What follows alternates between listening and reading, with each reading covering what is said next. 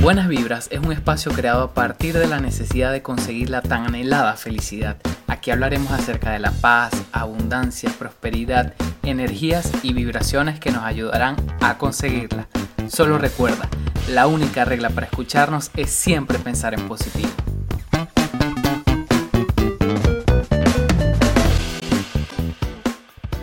Hola amigos, bienvenidos a nuestro primer capítulo de Buenas Vibras su podcast donde tocaremos temas acerca de la felicidad, la abundancia, paz, vibraciones, prosperidad, energía, plenitud, salud y todo aquello positivo que podamos imaginar que nos lleve a la tan deseada felicidad. Sí, ese tema de la felicidad que es algo que estamos en la búsqueda constante, todos, sin excepción, el día a día de nuestras vidas, el objetivo es ser felices. Pues les cuento que este espacio nació de una necesidad muy personal y muy individual hace años. Yo decidí ser feliz, sí amigos, porque ser feliz es una decisión. Y para esto comencé a leer, comencé a investigar, comencé a leer todos esos temas que aparecen en todas partes, libros, seminarios, convenciones, internet, de cómo ser feliz, las personas felices echando sus cuentos. Y bueno, yo realmente dije, sí se puede ser feliz. Tomé lo positivo, lo más fácil y lo más sencillo de cada autor, de cada persona, y lo comencé a aplicar en mi vida diaria. Y empecé a notar que al pasar los días, los meses y los años, de esa aplicación constante, empezó a cambiar mi vida, empecé a cambiar mi entorno y empecé a cambiar la manera de ver la vida. Y hoy en día les puedo decir que sí soy feliz, sí pertenezco a ese grupo de los felices, donde yo vivo las 24 horas de mi día como si fueran una pequeña vida. Y al yo decidir ser feliz, cada día no permito que nada ni nadie de mi entorno perturbe mi paz y mi objetivo diario es vivir feliz. Pero vamos a, hablar algo para empezar la estrategia de cómo llegar a la felicidad. ¿Y qué es ese algo? Definir qué es la felicidad. Muchos de ustedes dirán, ¿qué es la felicidad? Bueno, les cuento que la felicidad no es un concepto, es un concepto muy individual. Cada uno de nosotros tiene que definir su propia felicidad. Porque lo que me hace a mí feliz no te hace feliz a ti, ni hace feliz a tu madre, a tu pareja, a tus hijos. Yo, para mí la felicidad puede ser trabajar y trabajar porque me quiero comprar el carro del año. Y resulta que para ti la felicidad es trabajar y trabajar y obtener tu, casa propia, o trabajar, trabajar, trabajar y viajar y darle la vuelta al mundo. Entonces todos tenemos eh, metas, objetivos y felicidades distintas. Pero sí podemos medir qué es medir la felicidad. ¿Cómo la podemos medir? Por la cantidad de satisfacción o cuán satisfechos estamos en varios aspectos de nuestras vidas. ¿Cómo es esto? Bueno, nosotros estamos incluidos en una sociedad donde nosotros dependemos del amor de pareja, o nuestros amores emocionales, el amor familiar, el amor social, que son nuestras amistades, nuestros bienes materiales, nuestras posiciones, lo que ganamos económicamente, que es lo que nos da el estatus o las posibilidades de comprar todo lo que queremos, y nuestra sexualidad. Estos son unos de los aspectos más importantes.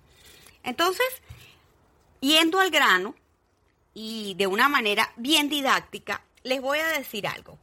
Quiero que me escuchen detenidamente.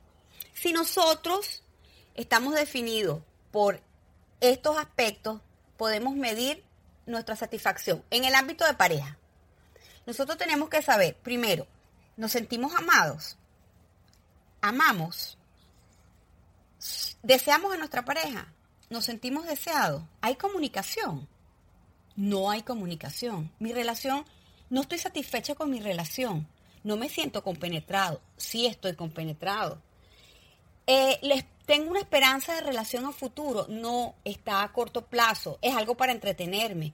Vivo por interés, tengo conveniencia, lo que sea. Allí ya tú puedes medir tu nivel de satisfacción en cuanto a tu relación con pareja. Cuando hablo de pareja, queridos amigos, no estoy hablando del, del, esposo y la esposa, puede ser el novio, la convivencia, y tampoco estoy hablando de género, simplemente la persona que tú amas. Luego pasamos a las relaciones familiares. ¿Cuán satisfecho estás tú con tus relaciones con tus seres queridos más allegados? Tus padres, tus hermanos, tus hijos, tus tíos, los abuelos. ¿Cómo catalogarías? ¿Cómo dirías tu nivel de satisfacción? ¿Bueno, más o menos? ¿O malísimo? Tu relación familiar. Tus relaciones sociales, ese amor social. ¿Cuál es tu amor social? Tus amistades. Para ti es fácil hacer amistades. Tienes un círculo social eh, amplio eres aceptado en los grupos, no te gusta compartir, eh, estás muy limitado tu diversión, te sientes rechazado. Eso es muy importante porque eso es la inclusión social. ¿Cómo te relacionas con tu entorno social? Más o menos, bien, mal. Ahí ya vamos con varios niveles de satisfacción. Si a esto le sumamos tu sexualidad, ¿estás satisfecho con tu identidad sexual? Con tu, este, ¿cómo se llama? El disfrute y la ejecución de tu sexualidad. Económicamente, ¿te sientes feliz con tu trabajo? El 80% de la población en el planeta realiza un trabajo que no es de su agrado. Imagínate que a nosotros nos pagaran por hacer lo que nos gusta. Yo toda la vida he visto cuando veo televisión y veo los canales de Discovery, de National Geographic, veo todos esos locutores, todos esos conductores y todos esos periodistas que manejan esos programas tan divertidos, viajan, les pagan todo, hospedaje, comidas, yo los veo que se divierten y les pagan por algo que me parece estupendo y maravilloso. ¿Cuántos de nosotros solamente hacemos un trabajo porque tenemos que pagar los dealers, porque tenemos que pagar todos los gastos, porque tenemos que pagar la casa, podernos comprar un carro del año, pagar la universidad, pagarnos las diversiones, la ropa, todos los tipos de gastos que necesitamos y hacemos lo que no queremos? ¿Cuántos no queremos o nos sentimos mal remunerados? Eh, ganamos poco para lo que mucho que trabajamos. Hay otros que ambicionamos escalar, subir, mejorar. Otros pasan los años y nos lamentamos de este trabajo tan horrible que yo hago.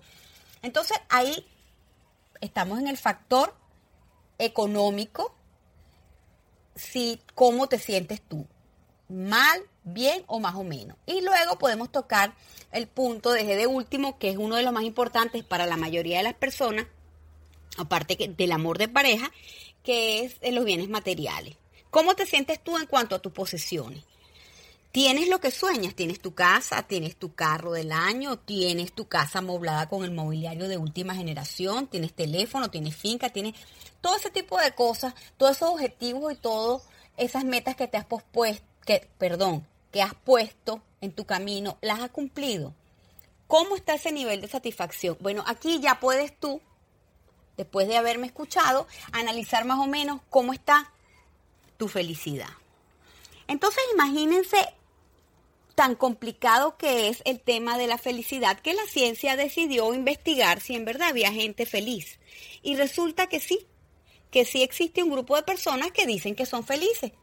Y lo voy a llamar el grupo de los felices, para poder hablar de una manera más práctica y más rápida durante el tiempo que compartiré con ustedes.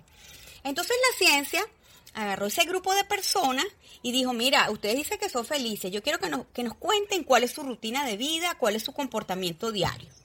Y resulta que hay una cantidad de coincidencias entre este grupo de los felices. Y eso los condujo a un patrón de comportamiento, que es lo que los lleva a la felicidad. Entonces, yo voy a tratar de contarles que los siete puntos más importantes de estas personas felices, lo que ellos hacen para estar felices. ¿Y cuál es la idea mía? La idea mía es que sepan que yo comencé a copiar, a imitar ese tipo de comportamientos y lo convertí en un hábito. Lo repetía con una disciplina diaria, diaria, diaria, hasta que logré cambiar de comportamiento y se me convirtió en algo espontáneo, en algo natural que hago en, en mi vida. Y eso fue lo que hizo que yo cambiara. Bueno, resumiendo, les cuento que este grupo de los felices coincide, en primer lugar, en que son personas que dedican mucho tiempo a socializar. Sí, amigo. Esas personas que te llaman constantemente por teléfono, que te saludan, que planifican una reunión social, que tenemos una piscinada, que hay una parrillada, que vamos para la playa, que vamos para el campo, te llaman el día del cumpleaños, todo ese tipo de actitudes sociales.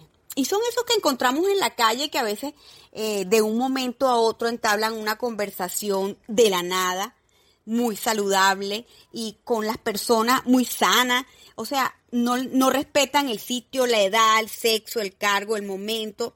Eh, esas que te lo consigues en un centro comercial y están hablando con el vigilante, en la panadería, en el súper, empiezan a hablarte de fruit. Ese tipo de personas que muchas veces nosotros atrevemos a criticarlo o nos reímos o decimos estos sí son osados.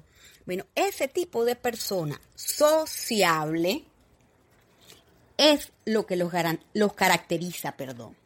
En segundo lugar, este grupo de los felices coinciden en que ellos piensan mucho en los demás, no solo en ellos mismos. Esos, esas personas siempre están unidas a causas sociales, causas humanitarias, voluntariado, ese tipo de personas que pertenecen a fundaciones de protección de animal, ayuda a enfermos, adultos mayores, infancia, y comentan que la satisfacción de la ayuda, después de que posterior a hacer la ayuda, hay una satisfacción tan grande que les produce la felicidad.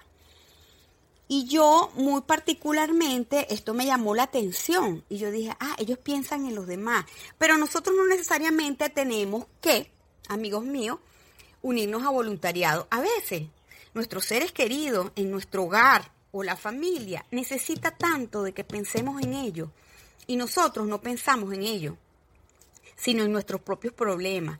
Vamos a tratar desde hoy a pensar un poquito más en nuestra familia y en qué les podemos colaborar. Siempre, siempre podemos colaborar. En tercer lugar, los felices también coincidieron en que ellos dedican este, mucho tiempo a hacer buenas acciones para los demás. Son esos esas personas que nos encontramos en la calle que son incondicionales, que son colaboradores, que son atentos, el vecino en el trabajo, tu familiar, siempre está el primo colaborador, el tío que ayuda, ese que tú eh, necesitas pintar la casa y llamas y, y yo voy, yo te ayudo. Ese tipo de persona que siempre está dispuesta, que te dice, no te preocupes, por esto y por aquello, yo estoy aquí, yo lo hago por ti. Son esas personas que van, salen al supermercado, te llaman y te dicen, eh, para que no salgas, yo te compro esto, ¿qué necesitas? Eh, te llevan los niños a la escuela, te buscan en el trabajo porque estás en la ruta de regreso. Son esas personas que no les cuesta absolutamente nada hacer buenas acciones. ¿Cuántos de nosotros en los días y los sucesivos días y van pasando los días y podemos hacer buenas acciones y realmente no las hacemos. Algo tan sencillo como en el tráfico. A veces, ¿qué nos cuesta frenar y cederle el paso a los otros vehículos? No, no lo hacemos. ¿Qué nos cuesta cuando vamos pasando y entrando una puerta a un centro comercial? No soltarle la puerta en la cara a la persona que viene atrás y sostenérsela. ¿Qué nos cuesta a alguien que se le cae algo? Yo he presenciado, se cae cosa delante de un grupo de gente, se le cae una bolsa a alguien nadie se mueve a recoger la bolsa. ¿Qué te cuesta inclinarte y ayudar a la persona? Eso cuenta como buenas acciones. Y en cuarto lugar, vamos a tocar el tema más importante para mí, que particularmente para mí tiene mayor peso, lo aplico día a día, tengo muchas anécdotas y muchas vivencias gracias a esto, y es el agradecimiento.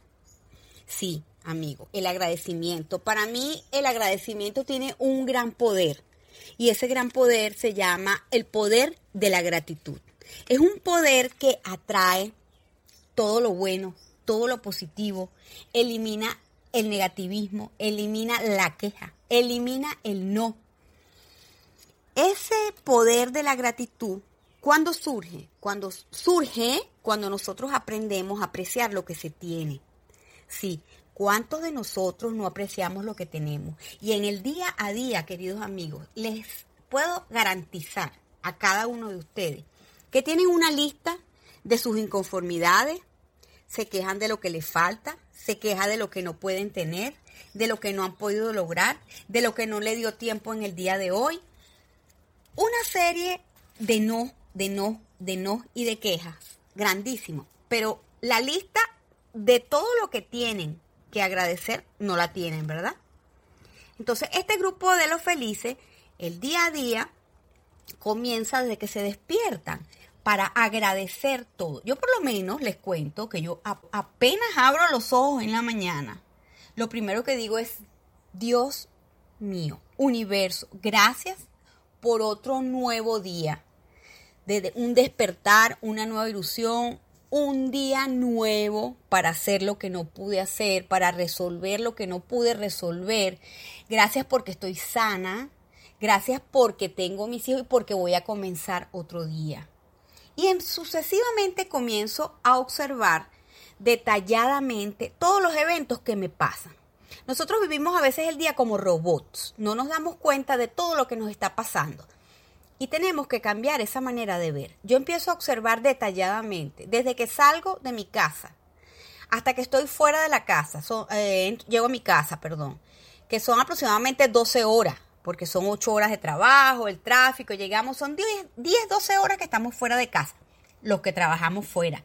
Los que están dentro de casa, que igual trabajan, también tienen que hacer lo mismo, observar el día a día, cada momento, cada detalle, cada cosa que nos sucede positiva y la vamos a ir sumando y la vamos a ir agradeciendo. Los felices agradecen algo desde lo más simple hasta lo más complejo en un día. Algo tan simple como que alguien te abra la puerta, eso se agradece. Algo tan simple como que conseguiste el puesto ideal en el estacionamiento donde ibas a parar tu auto. Eso se agradece. Que te llamó un amigo para saludarte. ¡Wow! Eso se agradece. Todas esas pequeñeces se tienen que ir a... Imagínate en la medida que pasa el día y vamos a ir mejorando y viendo todo lo positivo que nos sucede, vamos a ir a comenzar a agradecer, a tener ese sentimiento real y profundo pronunciarlo repetidamente.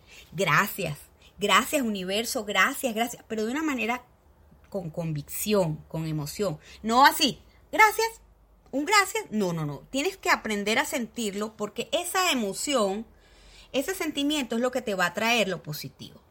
Les cuento que para mí no fue eh, fácil. Yo me he vuelto una agradecedora crónica.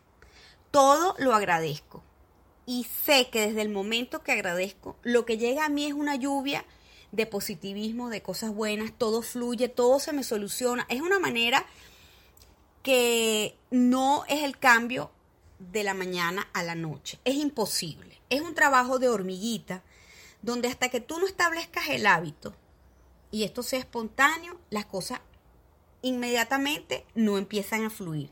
Pero yo les garantizo que sí va a ser así. ¿Cómo logré yo esto? Lo logré de la siguiente manera. Les voy a dar un tips y una recomendación.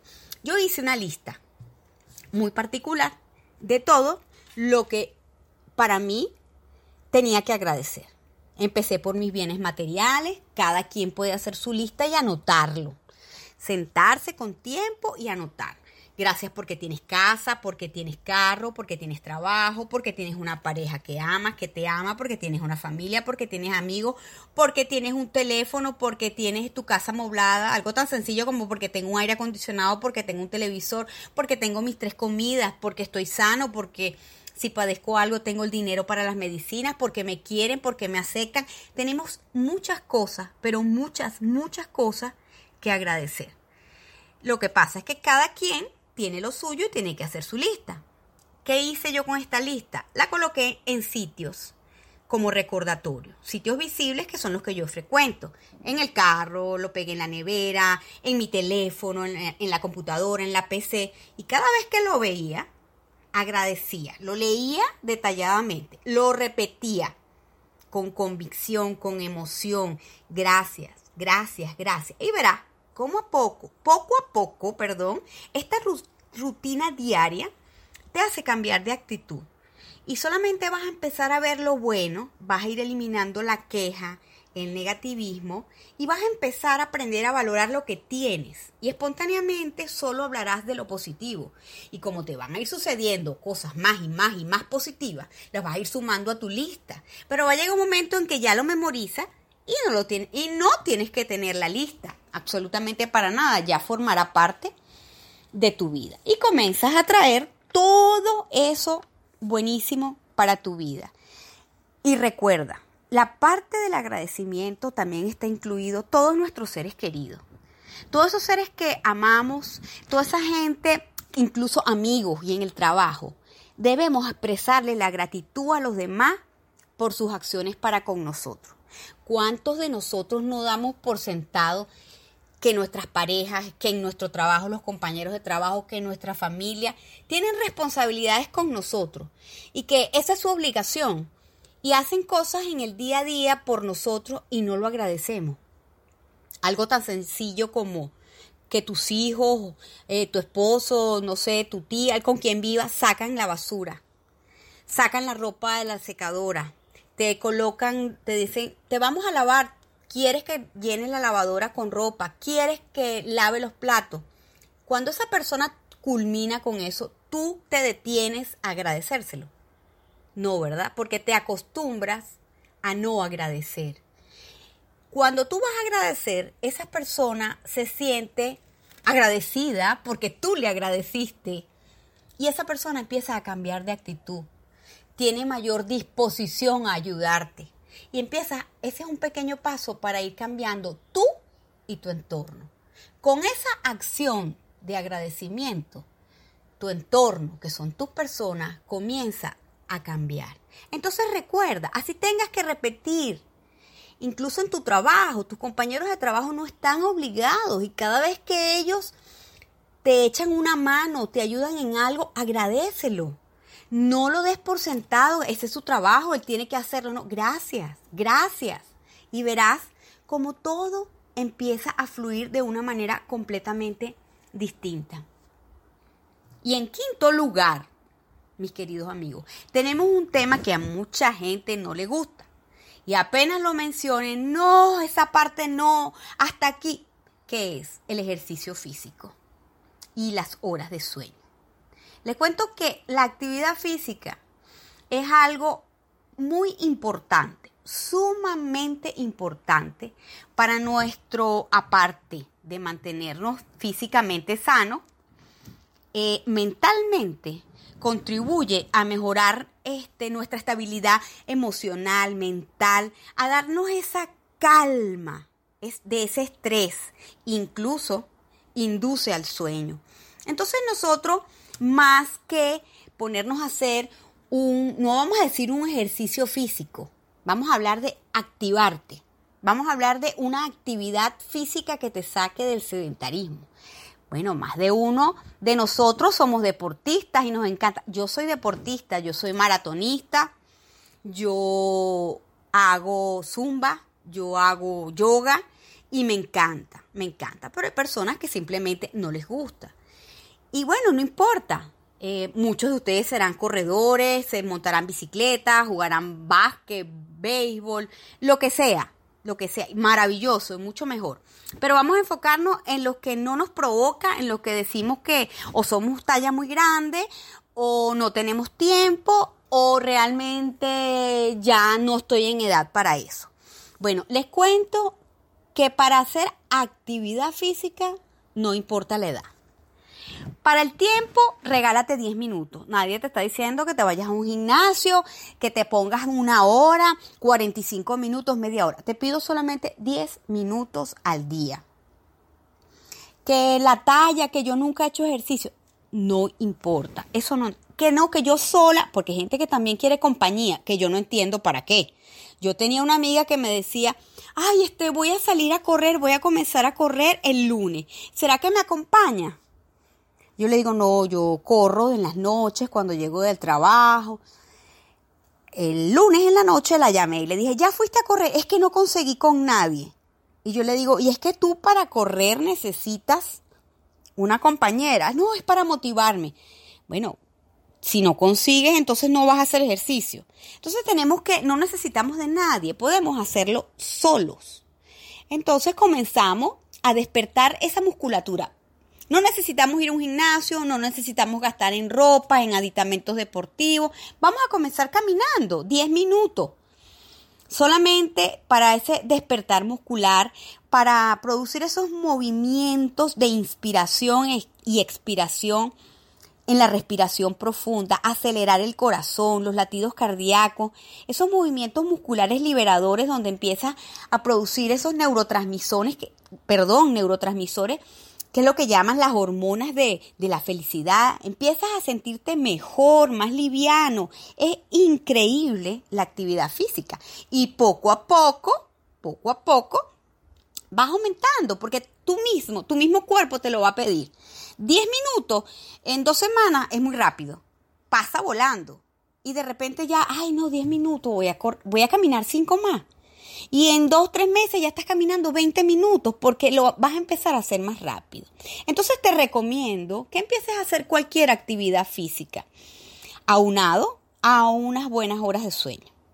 Los médicos recomiendan 8 horas de sueño, pero yo creo que cada quien tiene su rendimiento adecuado. Yo conozco personas que tienen seis horas nada más para descansar y para ellos es suficiente. Para otros hay ocho, hay otros que necesitan nueve. Crea tu propio ritmo y tú sabes que cuando no dormimos bien o no dormimos lo suficiente, al día siguiente amanecemos, bueno, yo amanezco destruida, me duele el cuello, me duele la cabeza, no rindo física y mentalmente. O sea, es completamente distinto. Entonces es muy necesario en uno de los factores para ser feliz es el ejercicio físico, la actividad física y un buen sueño. Y por último, no, perdón, por último no, este es el sexto punto, vamos a hablar de algo muy importante que es vivir el presente. Tenemos que aprender a centrar nuestra mente en el aquí, en el ahora disfrutarlo, vivir el momento. Muchas personas se quedan o enganchadas en el pasado o haciendo planes toda la vida para el futuro. Lo que más tenemos incierto es el futuro. Es algo increíble como nos pasamos la vida haciendo planes y planes y planes y yo no creo que yo sea la única. Y de todos esos planes, culmino el 10 o el 20% de lo que tenía planificado porque a veces el entorno y las cosas cambian y cambian sus tiempos y sus momentos. Y qué mayor ejemplo que la pandemia. Nosotros ahorita teníamos muchos proyectos eh, de corto, mediano y largo plazo, unas planificaciones. Y todo esto cambió.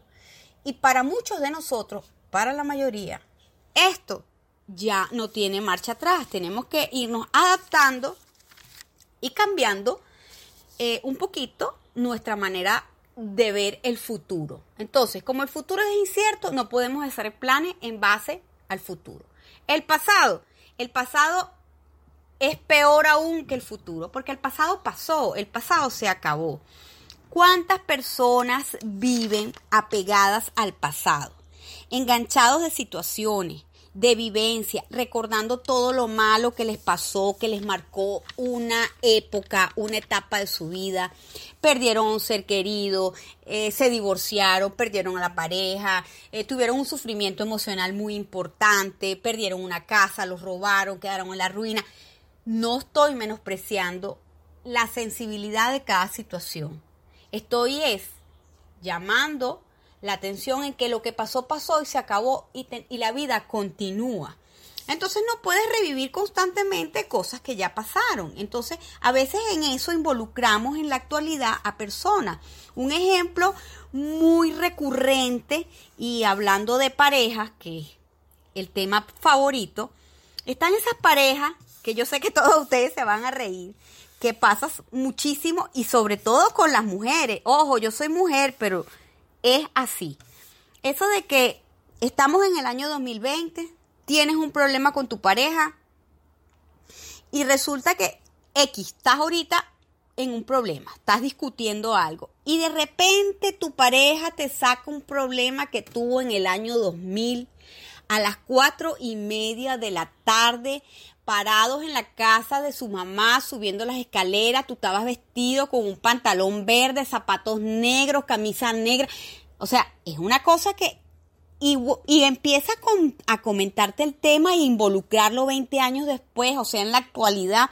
Una cosa con una capacidad de recordar cada problema y de sacarlo a colación, que involucras a otra persona Y eso no puede ser posible. Entonces, tenemos que olvidar el pasado, vivir el presente y que cada día sea una pequeña vida de 24 horas. Y por último lugar, los felices eh, practican muchísimo la meditación. Sí, eso que está de moda. Todo el mundo medita, todo el mundo hay que meditar, hay que meditar. ¿Qué es meditar? Meditar es una práctica, ¿verdad? Que nos ayuda a controlar la mente, a lograr una conciencia plena, nos reduce el estrés, aumenta nuestro bienestar, nos ayuda a relajarnos y a enfocarnos positivamente emocionalmente. ¿Cómo lo logramos? Esos son 5 o 10 minutos, eso es algo como un yo con yo. Te encuentras tú contigo mismo y eso te va a dar mucha satisfacción. En otro podcast tocaremos el tema de cómo meditar. Yo les enseñaré de una manera sin mucho misterio, práctica y sencilla, cómo meditar y es wow, es increíble, te da una serenidad y una calma. Y puedes meditar 5 o 10 minutos, lo puedes hacer una vez al día o dos veces al día. Bueno, mis queridos amigos, ya sabemos que tenemos que hacer para comenzar a ser felices en la vida. En los próximos podcasts eh, tocaremos otro tipo de temas, ¿verdad?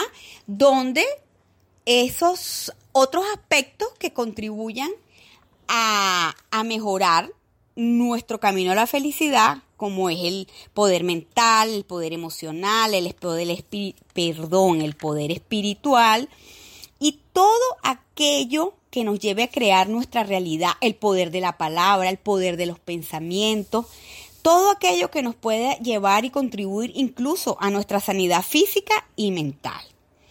Bueno, espero que de todo corazón que estas reflexiones les haya llegado al corazón, que les sea de utilidad, porque sí se puede ser feliz, queridos amigos, y se puede ser feliz cada día. Y recuerda, tu felicidad es un concepto individual. Solo tú sabes lo que te hace feliz. Recuerda vivir el aquí, el ahora. Es lo único que tienes en este momento. Y ser feliz sí se puede. De verdad, les agradezco estar aquí. Les agradezco haberse tomado un tiempo para escucharme. Y nos escucharemos hasta el próximo podcast. Me despido de ustedes con un gran abrazo, no sin antes decirles que si te gustó o crees que alguien necesita escucharlo, compártelo. Bendiciones.